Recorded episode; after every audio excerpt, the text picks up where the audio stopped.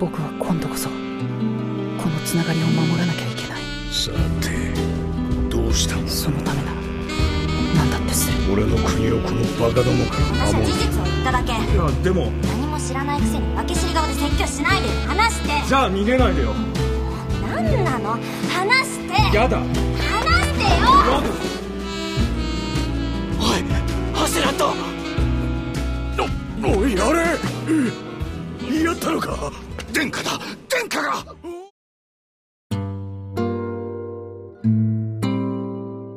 Olá, pessoas bonitas! Sejam bem-vindos a mais um Quadro Quadro, aquele podcast gostoso de cultura pop japonesa audiovisual. Eu sou o Jean, vulgo Kei, eu estou aqui com Gabriel Guerreiro, Eu já quero 2021, chega de 2020. Vitor Hugo, Eu também não quero mais 2020, mas eu quero 2022. Se é pra ir pra frente, bora muito. Zé Veríssimo. O Zé. Ah, Nós estamos aqui para terminar o nosso Awards, não é? Hoje é o dia do prêmio principal. Hoje nós vamos dar as nossas menções honrosas e falar do anime do ano. uhum. Mas enfim, anime do ano, menções honrosas, a gente vai aqui fazer a comemoração de animes, porque o ano pode estar uma merda, mas teve anime legal. Dizem. É, dizem por aí que Boatos. teve animes legais, boatos. Teve pelo menos um. Pelo menos 2020 teve Eizouken, que é um bom anime. É verdade. De qualquer forma, vamos para as menções honrosas, falar um pouquinho dos animes que a gente considera por algum motivo, acha que é relevante falar, porém não colocou como indicado do ano. Uhum. É o segundo escalão de 2019. Pois é. Então vamos lá, Guerreiro, fale suas menções honrosas. Então, Running Babies é um short que saiu na primeira metade do ano, eu acho. E sete pessoas viram, porque nenhum serviço trouxe pra cá. Acho que não trouxeram nem pros Estados Unidos. E é uma coisa muito maravilhosa, que são meninas do- dançando hula, tem um visual maravilhoso. E é a coisa mais hipster que eu vi esse ano. O encerramento é uma coisa maravilhosa. É um, um tiozinho tocando ukulele e reclamando da filha dele. Só que o tiozinho é o diretor tocando ukulele e reclamando da filha dele de verdade. Que ela não entende mais ele, porque ele faz piadas ruins. E ele é um tiozão. Mas enfim, é maravilhoso. Eu recomendo todos assistirem o encerramento. E tem 4 minutos o episódio, então é, vale a pena. E é basicamente elas criando um clube do zero de Ula Ula. Ok. Não, do jeito que você falou, sabe, eu até fiquei, fiquei curioso você não ter colocado, indicado ele para encerramento do ano. É, acho que tudo bem. Queria perder de qualquer jeito. Ah, Será? Já saberemos. E, bem, eu coloquei também na menção rosa High Score Girl 2, a segunda temporada, que é basicamente mais do 1, e tudo que eu falei ano passado tá valendo pra esse, com High Score Girl, ele é um anime bem especial, eu até fiz um texto para o mangá, mais específico, de que é uma história de romance que eu tava com o pé atrás antes de conhecer, porque parecia que ia ser aquela coisa de referência pela referência, e não é só uma referência pela referência. A história ter referências de videogame e tudo, mas ela é intrínseca à mensagem que ela quer contar, e ela conta de uma forma bem feita. Eu acho os personagens muito divertidos. Eu acho que ele é um ótimo coming of age. Um coming of age é muito lugar comum hoje em dia, e eu entendo quem fica cansado de, ah, beleza, só mais um coming of age, mas ele é bem feito, eu gosto de como ele usa algumas vezes o tema de que videogame dos anos 90 tava evoluindo rápido pra caralho, ele tava numa fase de adolescência que ele tá saindo da infância indo pra adolescência, tá tudo crescendo, e videogames estão crescendo pra caralho, ele também talvez deveria crescer, talvez ele deveria aprender a tomar mais decisões e virar uma pessoa mais evoluída. Dizer que tá tudo crescendo na adolescência é uma frase que realmente. Né? Mas eu gosto desse comparativo com, com videogames e também eu, eu gosto muito da conclusão da série. Eu gosto de como ele finaliza esse arco romântico e tem uns problemas como o triângulo amoroso que eu acho meio forçadinho, mas eu acabei apreciando. Ele saiu sempre bem positivo pra mim. Quando eu terminei a primeira temporada, eu fui direto pro mangá e eu acho que o anime se beneficia muito do fato de como ele não é quadrinho e sim animação, você pode pegar as sprites que estão referenciando e brincar com elas, o que, que dá um charme a mais. Então eu recomendo bastante o anime, mesmo se você prefere ler mangá, porque é uma experiência bem legal. Assim, tecnicamente dá pra fazer no mangá também, se ela usar arte digital, dá pra, dá pra fazer, mas não sei se ela faz digital no papel, como Uhum. os Neandertais. Pois é, Zé, diga sua missão rosa. A minha menção honrosa de 2019 vai para um anime que ainda tá passando em 2020 e vai avançar mais um bom tempo ainda, que é a Hiro no Sora, o animezinho de basquete. Que é animado com dois Doritos e uma Coca Zero. Ele não é tão feio, guerreiro. Ele é ok. Ele é muito feio. Mas segue aí com a Hiro no Sora. Então, a Hiro no Sora é um animezinho de esporte, de basquete mais especificamente, que eu comecei a ver porque sim, basquete. Fazia tempo que eu não via um anime de basquete. Ele começa mais ou menos e ele é bem mais devagar do que os últimos animes de esporte que eu vi, até porque ele tá previsto para ter 50 episódios, então ele tem bastante tempo para fazer as coisas devagar. E ele começa bem mediano também, assim. Ele flerta com diversos clichês do gênero, tipo conseguir mais gente pro clube, tipo alguns participantes que estão entram ou não entram no clube são delinquentes juvenis e coisas do gênero. Falam que não querem entrar, mas na verdade querem. Exatamente, que não gostam de esporte, mas gostam, etc. Entre outras coisas. Só que ele acaba nunca seguindo totalmente a maioria desses clichês, sabe? Em boa parte deles ele finge que vai, mas não vai, desvia, distorce um pouquinho, brinca com eles e acaba sempre. Alguns ele executa também, mas executa de forma interessante, geralmente. E ele acaba que ele tá crescendo conforme vai se passando os episódios. E eu diria que ele tá cada episódio melhor, assim, na, na média. Então ele começou como algo bem mais ou menos, assim, que ficava ali no limiar de prender a minha atenção para continuar assistindo ou não, mas hoje em dia eu já tô relativamente empolgado com ele. Então, essa é a minha menção honrosa. Uh, além do fato dele ser um pouco diferente do que a gente vê, como eu comentei recentemente, que tá sendo meio raro animes de esporte mais longos, então tem essa diferença aí de ritmo dele. Eu, eu gosto bastante do character design desse anime. Eu acho muito, muito especial, muito a própria coisa. Sim, Mesmo ele é bem pra diferente. delinquente, tipo Slandan, que é um delinquente limpinho. Esse é um delinquente mais delinquente mesmo. Uhum. Mas infelizmente eu deixei acumular e eu não voltei nunca mais e não vou voltar. Quando tava pra sair o anime, eu dei uma lida no mangá. Eu achei bem interessante que eu li mais 50 capítulos. E eu decidi não ver o anime por causa disso. Assim, se continuar crescendo muito e ficar espetacular, eu coloco nos melhores de 2020, mas eu sinceramente não acredito, então eu resolvi colocar nas menções honrosas de 19 mesmo. Mas é um bom anime. Acredite no seu coração. Veremos como o futuro vai tratá-lo. Sim. Mas veja a abertura, do, é do, do The Pillows. É uma boa Uhum. abertura. Boa abertura. Bem, Vitor, diga sua missão rosa. A minha primeira menção rosa é a Gretsuko 2, que basicamente quase tudo que o Kei falou pra High Score Girl 2 a gente pode colocar pra Gretsuko 2 É o Come of Age? é o Como fez da segunda temporada. que ela tem que aprender a ser adulto e se casar. Mas é mais do mesmo da primeira temporada, só que é muito bom. Eu, eu não me lembro se eu falei no passado de Agretsuko a primeira temporada na Menções Honrosas. Eu acho que foi, não tenho certeza. Mas essa temporada a gente continua vendo a história dela no trabalho, ela lidando com o amigo dela que se declarou pra ela no final da última temporada, com pessoas novas chegando no trabalho, com a mãe da protagonista aparecendo e querendo que ela se case o mais rápido possível. E continua essa história. É como eu já tinha falado antes, é mais do mesmo, mas é bem divertido de se ver. São episódios curtos, acho que tem no máximo 15 minutos cada episódio. É boa qualidade, a animação funciona para a história que ele tá querendo contar. E eu acho a dublagem dele, que tem na Netflix, bem boa. Ela consegue ter umas tiradas interessantes para português. Tanto que as duas temporadas eu vi dubladas e eu não notei nada que, que me tirasse ou que fosse. Eu tivesse cara de uma adaptação ruim. Então acho que é legal para quem já estiver vendo ou quiser ver um anime novo, ver a primeira temporada de Agretsuko e a segunda logo depois. Olha aí. Eu vi a primeira só e eu tô, tô meio ok só É, primeira. pô, a, a primeira, o, o final dela, tu sente que ela não precisa de uma continuação, mas tipo, como depois tem um especial de Natal, que continua literalmente do ponto que a gente parou a primeira temporada, e lá acontece uma coisa que eu não tava esperando que acontecesse, eu falei, ah, bora ver o que vai acontecer daqui pra frente. E foi bem divertido, valeu a pena ter visto. Ela tem novas situações pra lidar no, no trabalho e com as pessoas do relacionamento dela. Eu particularmente gostei mais da primeira e só que eu perdi as descobri que eu perdi minhas anotações de Agaretsuko 2, que delícia, mas eu lembro que teve coisas que me incomodaram na parte do relacionamento dela, que ela arranja um namoradinho ao longo dessa temporada e teve umas partes meio incômodas mais pro final da temporada. Mas não chega a atrapalhar tudo assim, então ainda foi legal de acompanhar. Eu não vi a segunda temporada, mas eu sinto que se tivesse terminado no especial de Natal ia ser perfeito. Ia ser tipo, beleza, fechou muito bem fechadinho, o que queria fazer. É, eu acho que fecha. Agora vai ter uma terceira temporada aí. Eu não duvido nada. É, acho que até o do, do final da primeira temporada, que ele deixa aquela coisa meio aberta dos dois, também era um fechamento bom pra série.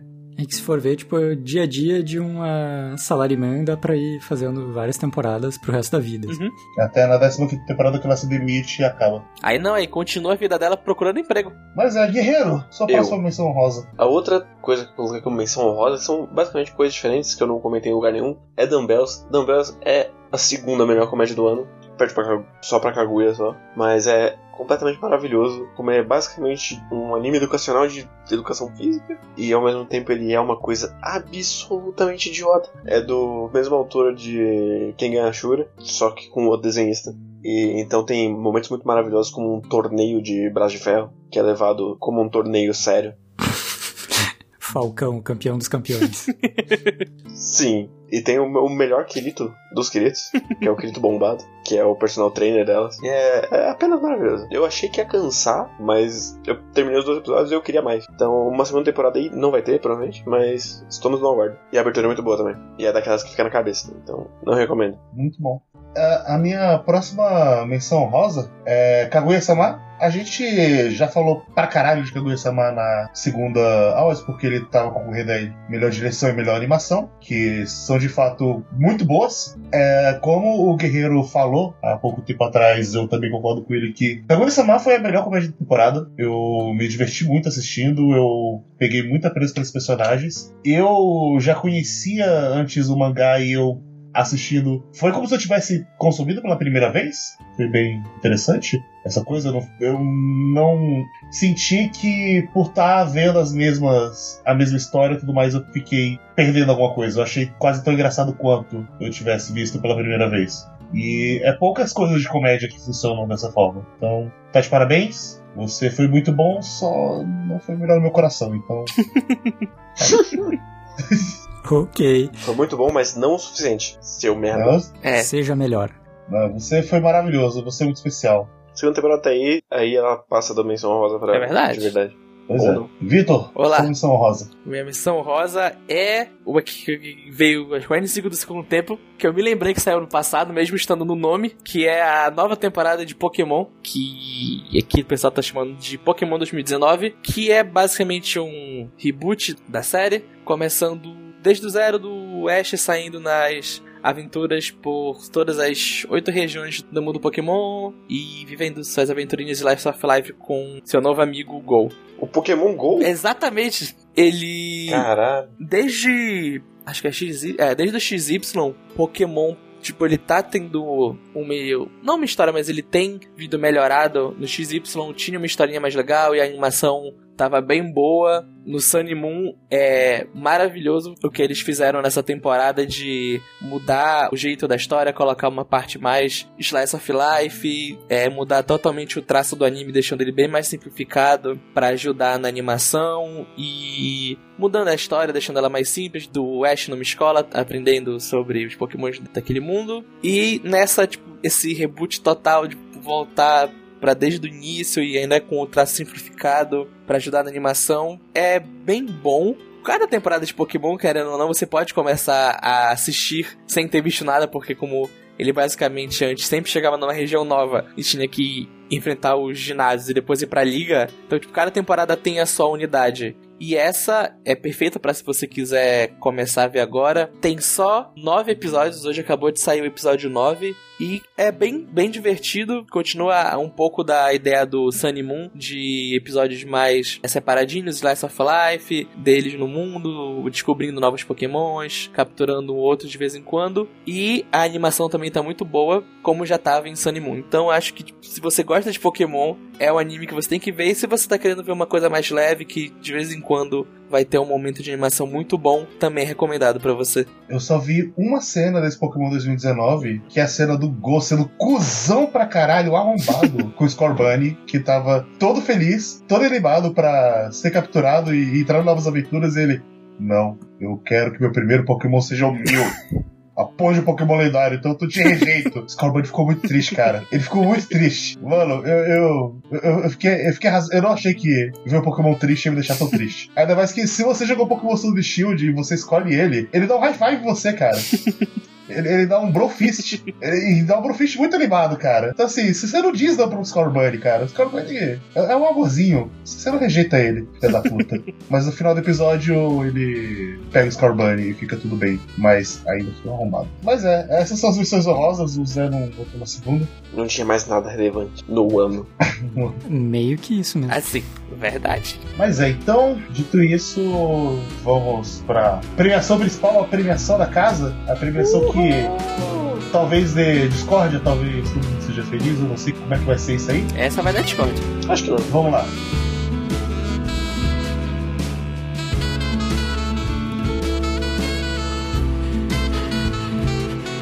Estou só.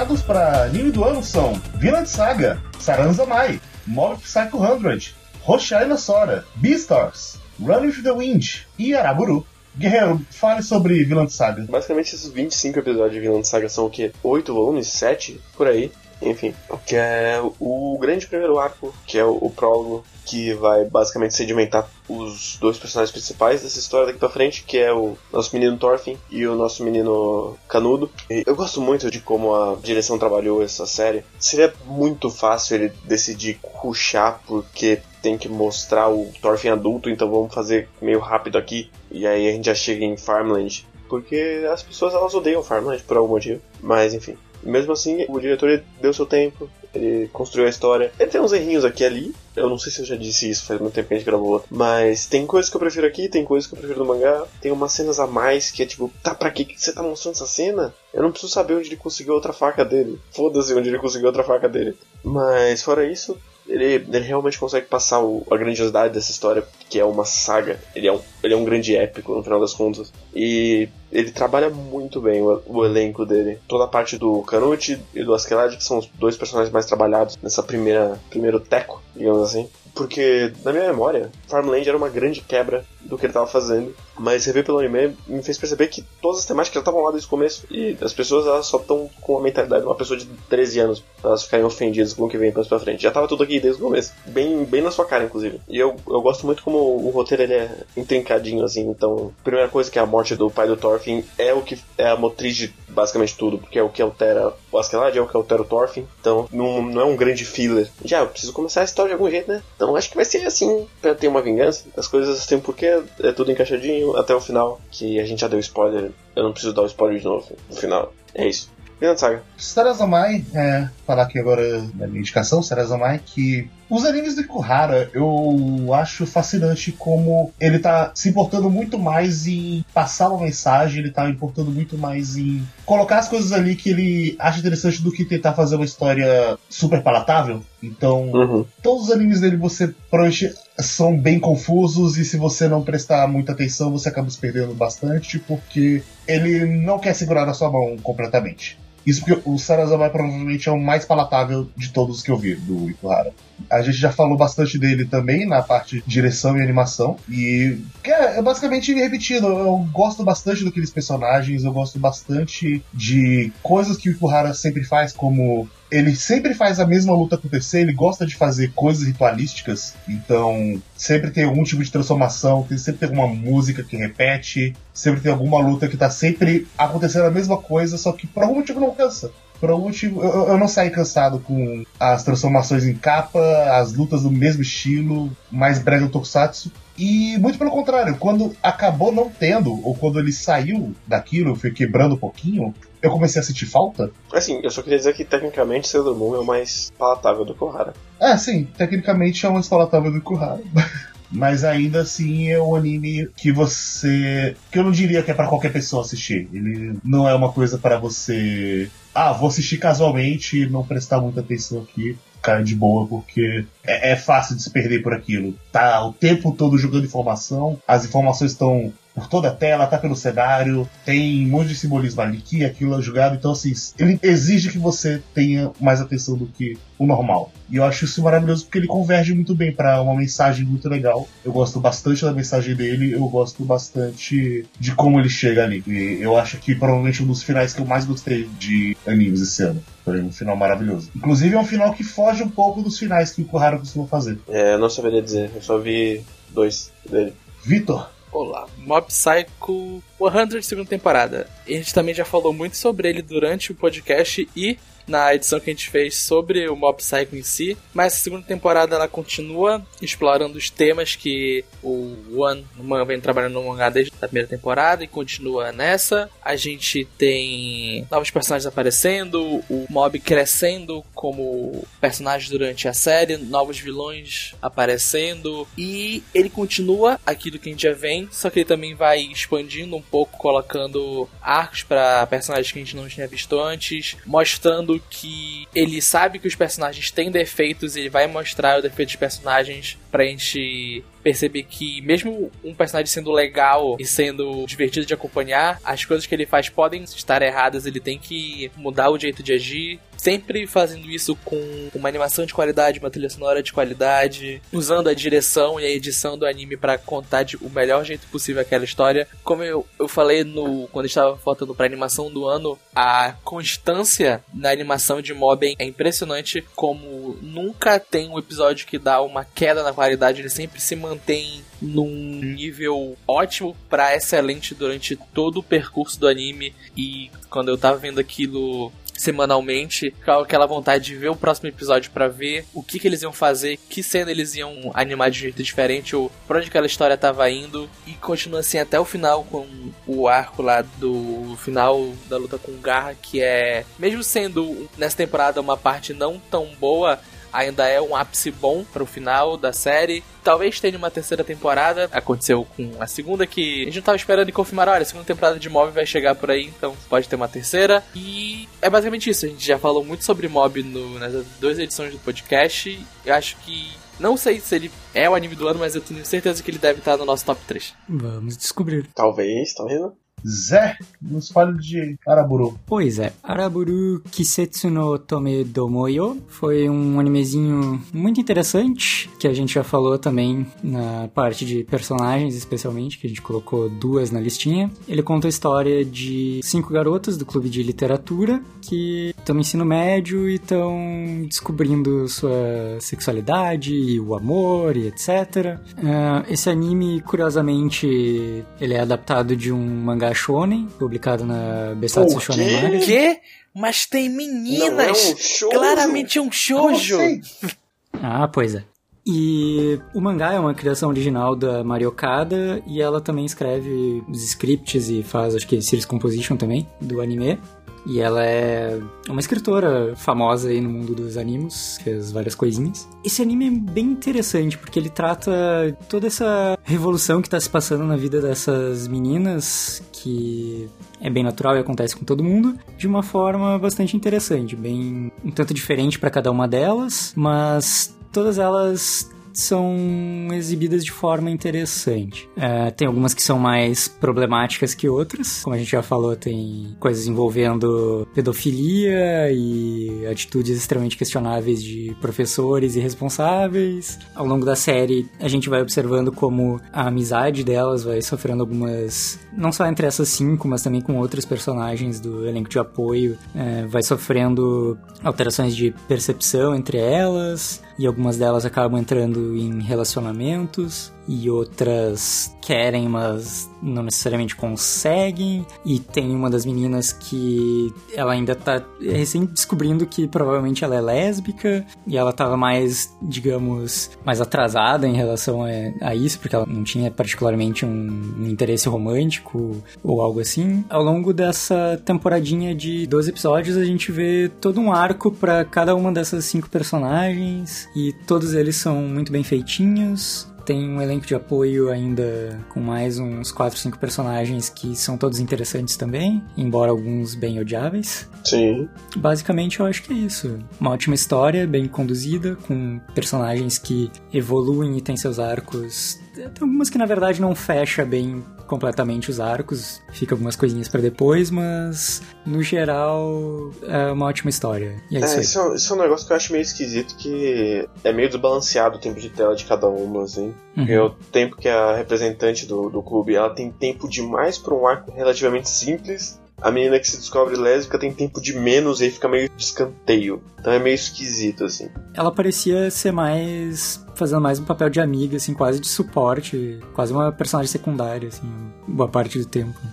Sim. Então, se ela ficasse como só secundária, eu achava mais ok, mas aí quando surge esse momento desse arco, é tipo, isso devia ter sido melhor trabalhado. Isso é uma questão um pouco mais complexa do que as outras. Tal- Uhum. Talvez não do que a que sofre pedofilia, mas do que as outras outras, pra você jogar ela pra terceiro plano é meio esquisito.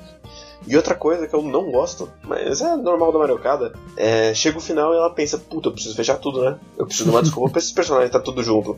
Ah, vai qualquer coisa. E é isso. Elas se juntarem todas na escola é o, o ápice do qualquer coisa.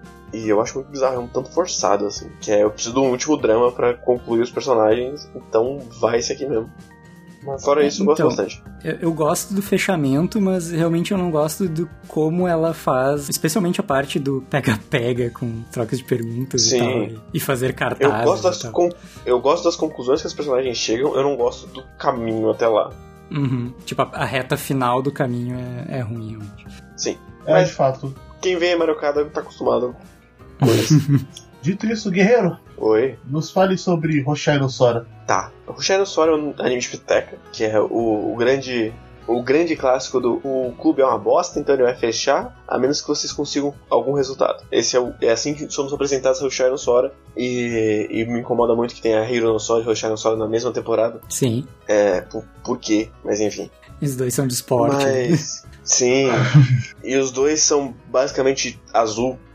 Então é. Muitas semelhanças. Eu tenho duas coisas que eu gosto muito em no Sora. É o trabalho que ele faz com o elenco, o tanto que a história ela tem um controle absurdo em dar tempo pra todos aqueles personagens, porque o elenco é gigantesco, tem muito personagem, porque são cinco duplas, mais a família das cinco duplas, mais os rivais, mais o pessoal do, do conselho estudantil, mais os professores, e todos eles têm o espaço pra você apresentar o problema e dar um- uns dois ou três passos na resolução de cada um dos problemas dos personagens. Além de eles soarem muito diferentes, porque uma coisa que é muito fácil em história com elenco grande é que os personagens parecem meio que uma massa uniforme de ah, tá ali, eles são o clube e eu não sei quem é quem. E isso é uma coisa que fica claro, inclusive no encerramento, como cada personagem é muito o próprio personagem. Mas uma coisa que eu gosto é que, mesmo que a gente tenha metade da história, os personagens mais principais, eles são outros. Do que a gente partiu do episódio 1 pro episódio 12, eles já são muito diferentes. Eles já cresceram muito. Eles não têm um arco fechado? Não. Mas já desenvolveu todos eles. E a outra coisa que eu gosto é o trabalho de direção e de edição, de o que mostrar e o que cortar, também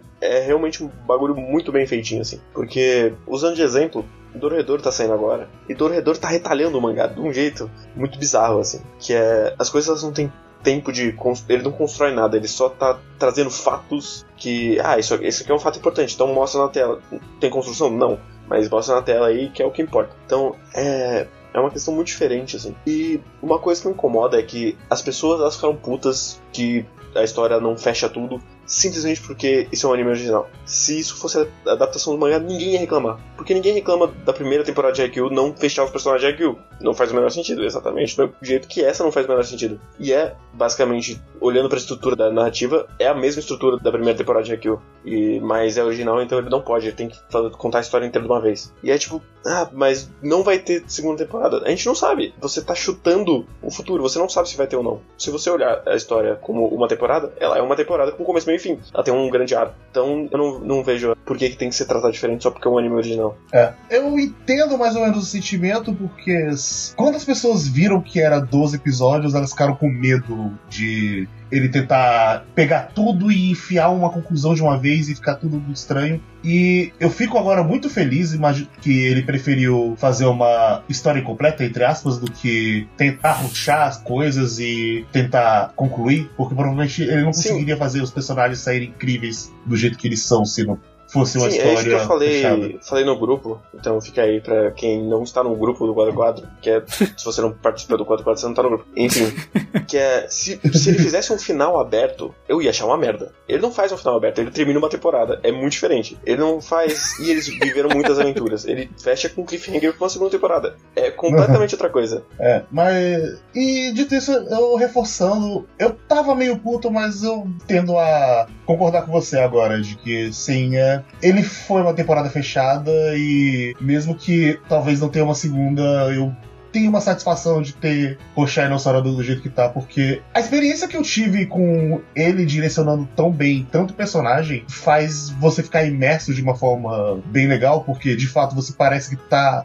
conhecendo todo um grupo de escola, porque grupos de escola são grupos gigantescos, porque tem aluno pra caralho. E ver todos eles como personalidades individuais dá um ótimo toque, em vez de ser, ah, beleza, a gente tá focando nesses dois aqui, nesses três, e o resto é tudo genérico. Mas não, se Sim. todo mundo mesmo com tempos de tela diferente, você percebe que eles estão crescendo, percebe que cada um tem uma dinâmica com o outro e tudo que acontece com cada um é muito crível e a relação deles que vai crescendo conforme vai passando as coisas, eu acho que poucas coisas conseguem fazer igual. Poucas coisas. E é um, é um texto muito, muito maduro, assim, do jeito que ele aborda as coisas. Sim, inclusive, Roshado Sora tem provavelmente o texto sobre empatia mais maduro que eu vi nesses últimos tempos, em anime e mangá. É, eu diria que mesmo. meu, do que eu vi, eu concordo com essa afirmação. Talvez não um do, Uhum. mas um dos com certeza. Uhum. Porque é realmente é um texto muito bom sobre um personagem se descobrindo trans ou não, porque ele não tem certeza se ele é fluido, ele não sabe se é não binário, ele não sabe se é trans. Ele, ele tá se descobrindo sexualmente e eles têm uma conversa muito genuína sobre isso. E eu gosto muito que é uma coisa que é big deal pra esse personagem, porém não é o foco dele. Sim, e é era muito fácil esse personagem cair no alívio cômico do. Ai, olha como ele é afeminado. ha, ha, ha." É, eu, eu gosto muito de como esse personagem, além de ser levado a sério, isso nunca é um problema pro elenco. É, na verdade, tipo, não é ele que uma hora ele tá sendo zoado por uns outros caras, e daí o pessoal vai lá e espanta o pessoal que tá zoando ele. Sim. Então não só ele não é um, um problema, como eles, tipo, dão uma proteção, uma retaguarda pro carinha, assim, então é bem legal. Sim, sim, os, o, o- o grupo de tênis, ele- eles são muito. E- e- Eles se ajudam muito, eles são muito um suporte pro outro, e eu acho isso bonito, do jeito que é- acontece. O Que é curioso porque ah, o cara que mais faz isso ah, entrou lá porque tava sendo pago pra isso, né? Aham. É, eu concordo basicamente com isso que vocês falaram. Eu só sinto falta realmente que não fecha, todos esses arcos ficam em aberto, assim, de todo mundo. E eu gostaria de ter visto mais. E saber que viria então tá mais no futuro. E eu não sei. Daí só fica em aberto. Eu não. Não fico plenamente satisfeito por isso, sabe? Termina com um monte de cliffhanger pra algo que teoricamente não vai continuar, sabe? Uhum. É, eu entendo. Mas é, Beastars. Beastars é uma da. Eu já falei bastante também, a gente falou bastante desses animes porque eles estavam em outras categorias. É E- quase como se só tivesse seis animes bons esse ano. Não é?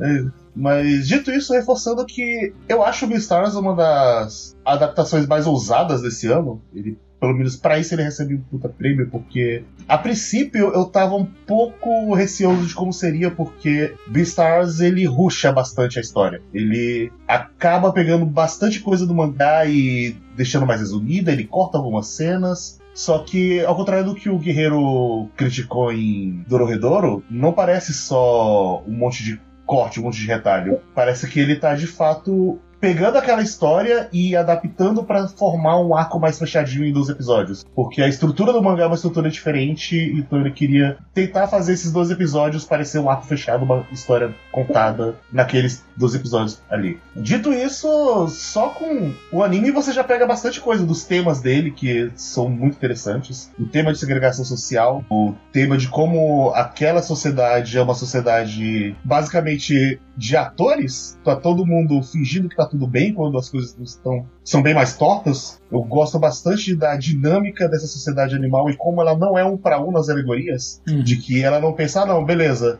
essa é a alegoria que eu vou fazer do oprimido, essa é a alegoria que eu vou fazer do opressor, e vai ser essa dinâmica um para um aqui fazer uma crítica social. Não, ela de fato pensa numa sociedade animal de carnívoros e herbívoros e pensa como é que elas funcionariam se fossem humanizadas.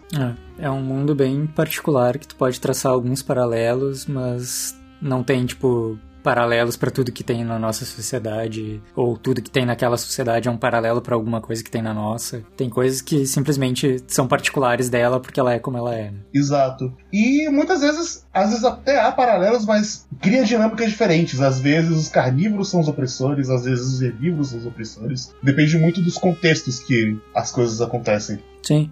E eu acho que ela trabalha muito bem esses aspectos. É, comentando rapidamente, primeiro, o meu maior problema com a temporada, eu já reclamei no outro, que é o arco de Battle Shonen no meio da história, que eu acho muito bizarro, é uma quebra de tom esquisitíssima. Mas outra coisa que me incomoda um pouco é que, pensando no, como uma temporada, é meio estranho quanto o assassinato é esquecido depois do episódio 2. Eu acho isso meio esquisito, assim. Eu não precisava ser o foco, mas eu acho que ia ser Uhum. interessante se ele procurasse um pouquinho mais, assim, É. ao longo. São- Ele lembrasse umas duas, três vezes. Sim, eu acho que são duas coisas que se perdeu um pouco na tradução do mangá, porque o mangá ele foca um pouquinho mais no assassinato, ele só vai bem mais pra frente nisso na segunda temporada, mas ele dá umas lembradinhas. E a parte de virar Battle Shonen, ele dá umas pequenas dicasinhas antes de acontecer. E aqui parece mais do nada. Parece bastante do nada. Um- Uma cena muito emblemática que diria muito o caminho que o Luiz tomaria. Eu não sei por que não apareceu no, no anime. Tipo, não teve motivo pra não ter essa cena. Era uma cena que é- era um puta foreshadowing do que, que o Luiz poderia fazer. O que, que seria o caminho dele. Mas é isso aí. Eu fico curioso pra saber como é que vai ser a segunda temporada, porque se você acha isso aqui foi pro caminho Battle Shonen, rapaz, Oh, o que vai vir daqui pra frente. Oh, E, não. e, e é, velho. tem, tem, tem, tem umas coisas que, rapaz, Que loucura.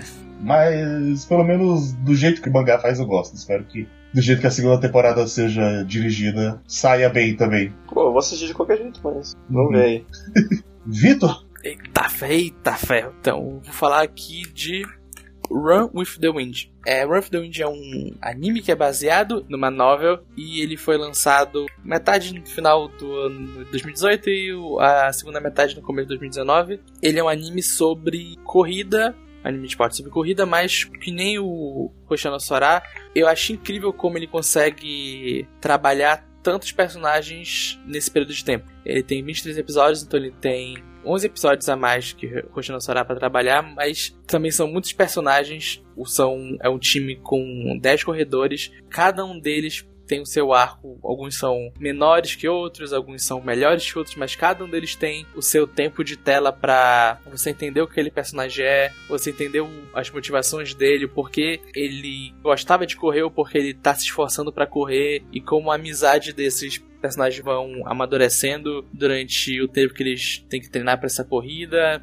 É, a gente vai vendo também os dramas que o protagonista, que é o Kakeiro, e o capitão do time tiveram no passado e por que correr é tão importante para eles. E eu gosto como tudo vai acontecendo de uma maneira gradual, ele nunca corre pra contar a história que ele tá querendo contar ou para pra dar atenção ao personagem, ele sempre tá naquele ritmo bom. Então você tá vendo o arco de um personagem, quando acabou o arco dele, a gente passa pro outro, e quando acabou esse arco, a gente vai pro outro. Então, ele tem um ritmo muito bom, e tudo que ele faz nesses 20 episódios é muito bem feito e muito bem produzido. Eu acho que os animes de esporte que eu vi, ele é o melhor, principalmente porque como ele, como ele é mais curto, ele é baseado nesses seis livros, ele sabe exatamente onde ele quer chegar, então ele adapta certinho o que ele quer e já sabe onde aqueles personagens vão levar, do ponto A ao ponto B. Diferente, por exemplo, de alguns animes como, ou mangás como Haikyuu, que tem alguns jogos que você fica, tá, ele já desenvolveu todos esses personagens.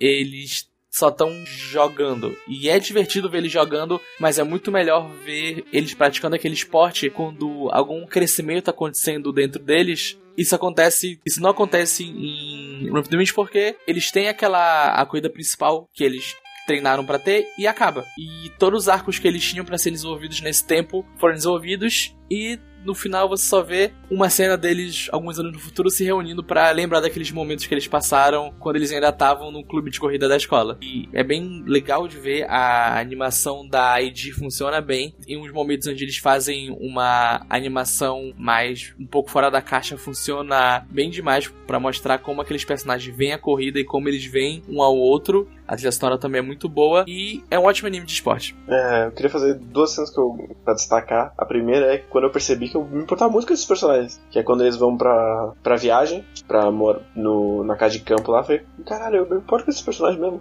E o, o segundo momento que é simplesmente maravilhoso, que é o Yuki descendo a montanha Uhum. na, já na maratona. Que ele tendo uma catarse correndo. Sim. É maravilhoso esse momento. Toda essa parte da corrida, tudo que vai acontecendo dentro dela e os personagens mudando de pouquinho a pouquinho na corrida principal que eles conseguiram passar é muito bom. De fato, é, eu sinto uma evolução muito natural dos personagens. Eu gosto bastante de como eu comecei não botando fé de que eu ia terminar me importando tanto com eles e aos poucos eu ia cada vez mais me importando com cada um deles. O, o príncipe eu já tava de saco cheio dele e chegou um momento que eu, eu tava batendo para aquele moleque.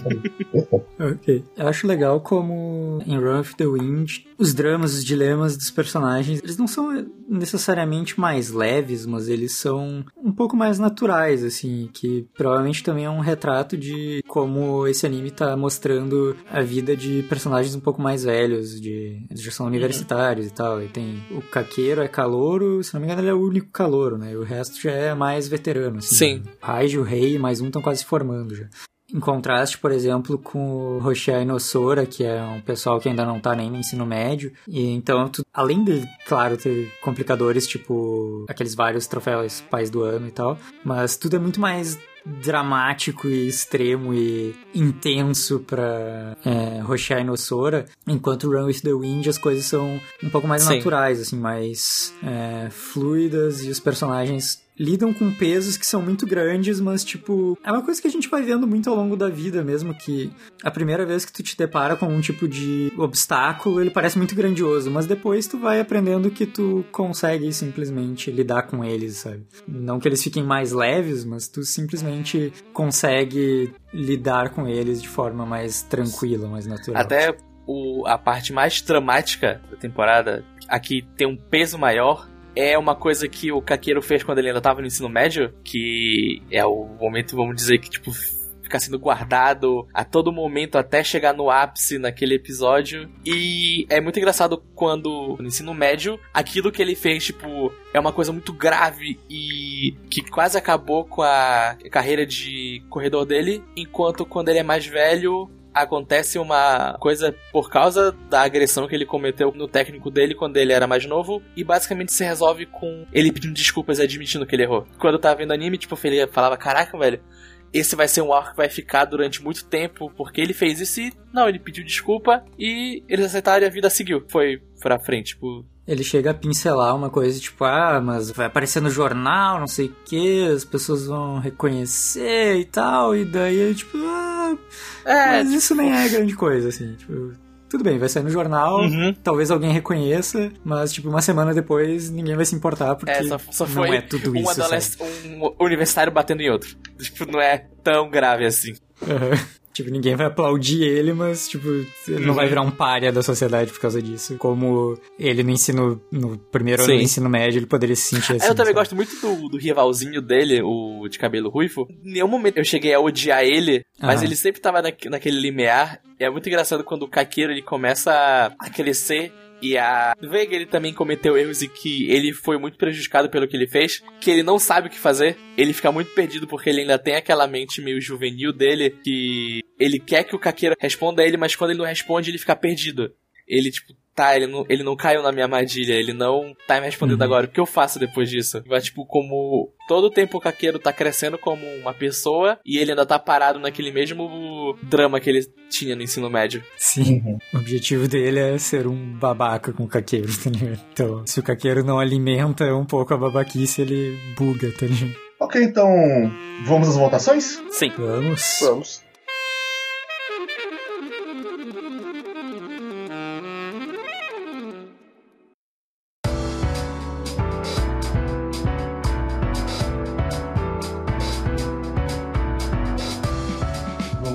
Tem algum que vocês acham que vale ser eliminado? Eu não tiraria ninguém, não.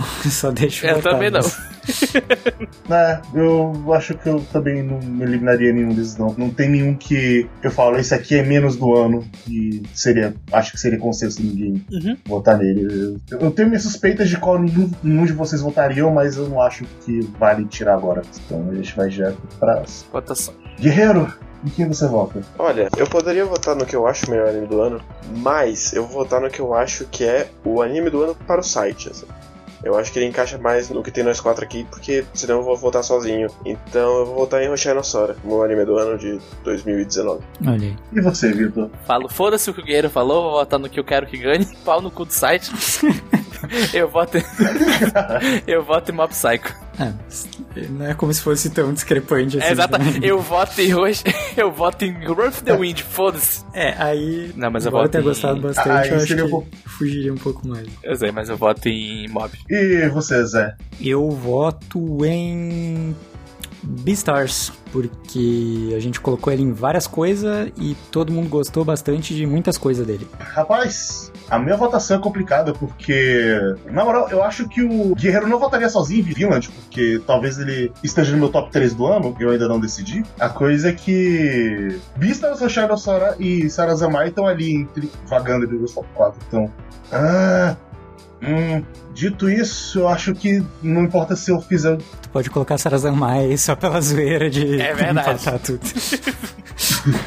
Ah, mas o problema é que eu vou, se eu colocar Sanazamai, eu vou logo em seguida sacrificar ele e votar um Ok. dos citados. Então, provavelmente, muito pelo que eu falei também da coragem que do autor de dirigir um anime de 12 episódios que era pra ser 24, mas saiu tudo em cima da hora e ele preferiu manter a história do que reestruturar tudo em cima da hora e sair uma coisa torta, mas fechada. Eu, eu- eu- vou considerar isso como um puta ponto pra mim. Eu, eu achei que teve balls. Então eu vou votar em Hoshino Sora também. Olha aí. Eu, eu gosto que em três awards a gente nunca deu o prêmio porque as pessoas se importam. É claro, Eu pessoas. espero que a gente mantenha esse, esse ritmo. Sozinho eu queria ver o que aqui, anime do ano? Kimetsu no Yaiba. Esse, é, esse ano a gente deu umas migalhas, pelo menos, que a gente botou em outras indicações aí. Apareceu umas coisas populares. Foi, foi o mais próximo que a gente É. já chegou disso. É, o que, que as pessoas se importariam? Kimetsu no Yaiba e.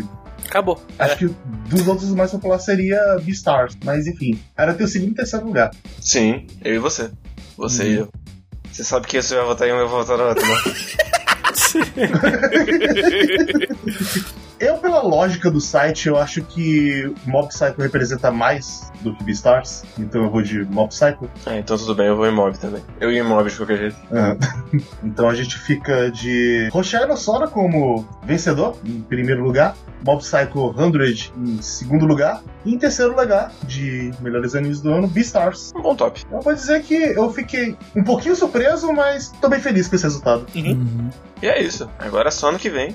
É. Com vários prêmios pro nosso querido Eizouken, porque ele é muito feio, então ele merece prêmios. Pois é. E é isso aí. Foi um Awards bem louco, bem interessante. Teve menos brigas do que eu imaginei, porque o primeiro dia foi uma loucura. Ah, mas é isso. Só rapidinho, antes da gente encerrar por vez, vocês esperam alguma coisa de 2020? Pra animes? Assim, se continuar o ritmo dessa primeira temporada do ano, vai ser bem meia boca. Eita. Mas também tem aquela, né? Eu tava dando uma olhada agora nos animes anunciados e muita coisa é anunciada no meio do ano, antes de começar. Pouca coisa a gente Sim. sim. sabe o que vai acontecer mesmo. Tipo, o que a gente sabe uma coisa é tipo, ah, vai ter uma nova temporada de Shokugeki no Soma, que podia ter acabado na parte boa do, do mangá, mas tem que tá, adaptar até o final. Vai ter, Né? vai ter nova temporada de Fire Force. Vai ter a temporada final de Shingeki no Olha aí, Kyojin. afinal, Ih, e que alegria. Vai ter anime da Trigger. Vai. Mas na real, eu tava com poucas expectativas, agora eu tô mais com expectativas boas de 2020 pra mim.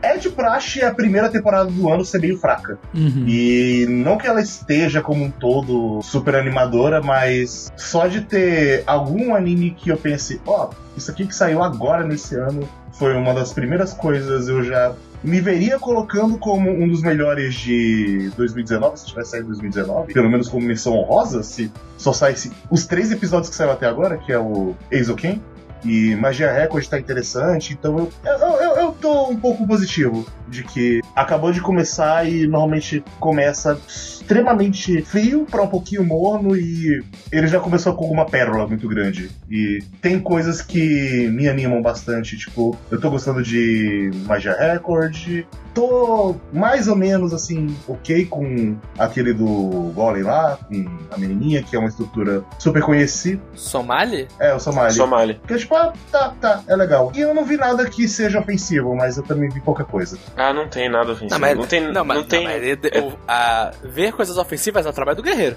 Né? Só- É verdade. Não é seu lugar de fala aqui. Assim, não, não foi ofensivo. Mas, mas Darwin Game foi bem triste. Aquela. Diving Game tá maravilhoso. Olha aí, aquela, aquele primeiro episódio daquela câmera mudando e trocando a mão da faca do urso, urso panda. Vigilância Foi incrível, tá sim. É, eu só vi essa cena e eu achei maravilhosa. Darwin's Game é tão bom que a gente tá falando só dele na temporada. E a gente tá fazendo uma hora de programa. Delícia. Olha só, É tá colhendo ótimos frutos. Esmiuçando cada episódio desgraça quanto detalhadamente. Mas uma recomendação boa, de verdade, é Toilet Bound Hanako-kun. É realmente muito bom. É, tô interessado. Mas na verdade as minhas perspectivas é, é esse aí e o Ken e o Magia Record dessa temporada, porque na real eu ainda não comecei a ver nada de 2020, porque eu tô fechando meu 2019 ainda, não só de animes, mas de outras coisas também. Teoricamente essa semana agora eu vou começar a ver umas coisas de 2020, mas Mas é engraçado que eu, eu tô vendo as mesmas coisas. Eu tô vendo o, o Ace OK, eu vou começar a ver o Magia Record, que eu vi que só são três episódios, então vou dar uma olhada. Sim, diminuiu. E eu tô vendo o Haikyuu também, porque, né? uhum. Haikyuu, eu gosto. Inclusive, já que a gente tá nesses comentários, os dois ovos de Haikyuu que saíram Dessa foram uma bem bosta. ruins. São bem ruins, né? É, aque- aque- Aqueles, do- aqueles dois jogos não são tão, tanta coisa assim. Foi mais pra dar uma paradinha de Hinata e sua turma por um tempinho. Mas é isso, a gente já tá enrolando aqui. O piloto já cortou faz muito tempo. Mas é, 2020 vai ser um ano, vai ser um ano. E Vai. no final de 2020 a gente vai descobrir o que, que vamos contemplar no Awards e como vai ser. Então até ano que vem, até ano que vem não, porque você vai ver outros caixas pelo pelo amor de Deus. Coisa mais- até o mês que vem no máximo. É, até o mês que vem, Isso. vocês fiquem com beijos. Espero que vocês tenham um, um ano novo decente. É isso aí. E tchau! Tchau, tchau! Falou! Aí. Tchau!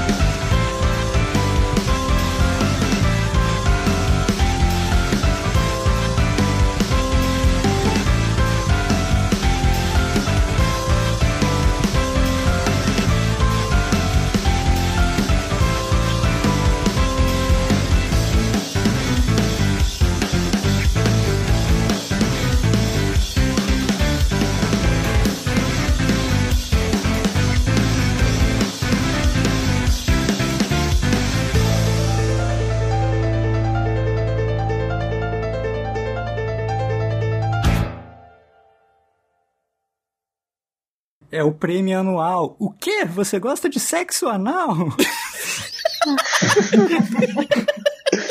Eu tenho certeza que isso já aconteceu. Eu não duvido, hein?